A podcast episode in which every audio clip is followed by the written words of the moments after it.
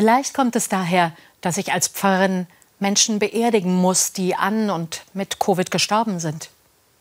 Vielleicht kommt es daher, dass ich als Pfarrerin die begleite, die trauern, weil sie jemanden verloren haben, den sie besonders liebten. Vielleicht auch daher, dass ich erleben musste, wie allein sich ein Mann fühlte, seit die Frau starb. So allein, dass sein Verstand sich verabschiedet hat, er nichts mehr erinnert und die Kinder nicht mehr erkennt. Es macht mich schier rasend zu wissen, wie viel Leid vermeidbar wäre. Vielleicht deswegen versuche ich ständig, alle um mich her zu überzeugen, sich impfen zu lassen. Aber gerade weil ich mit so vielen über das Impfen rede, höre ich auch so viele Argumente dagegen. Eine Frau vertraut mir ihre Angst an. Ich habe von jemandem erfahren, der ist am Tag nach der Impfung gestorben. Einfach so. Schlaganfall heißt es. Ich lasse mich nicht impfen.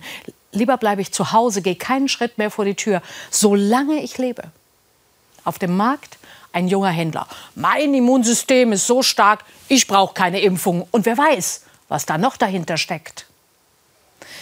Nach dem Gottesdienst an der Kirchentüre frage ich einen Elternherr, und sind Sie schon geimpft? Er zwinkert. Das brauche ich doch nicht. Gott passt auf mich auf. Gott passt bestimmt auf ihn auf. Aber wie? Mir kommt er vor wie der Mann, der bei einer Überschwemmung auf sein Hausdach klettert. Laut betet er und bittet Gott um Hilfe. Ein Baumstamm schwimmt vorbei. Der Mann bleibt sitzen. Gott wird mich retten, sagt er. Ein Boot kommt.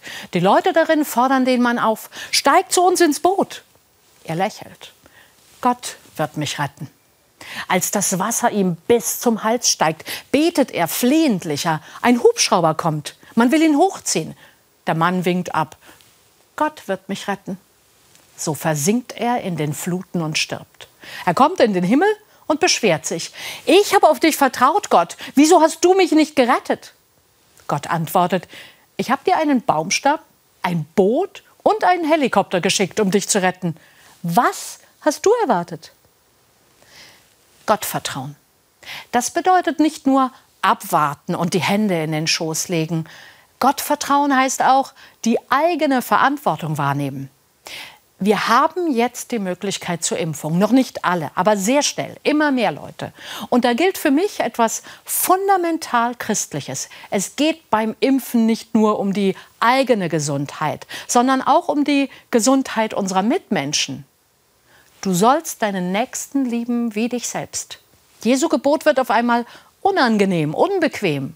Das heißt für mich, nach all dem Leiden und Sterben, schütze deine Mitmenschen wie dich selbst. Lass dich impfen, auch wenn du Angst hast. Tu es für dich und tu es für deine Nächsten, die ganz nah und die ganz fern.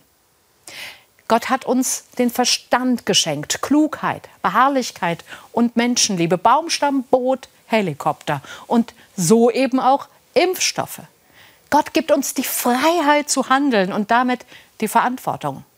Lassen Sie sich impfen, um der Liebe Gottes und um der Menschen willen.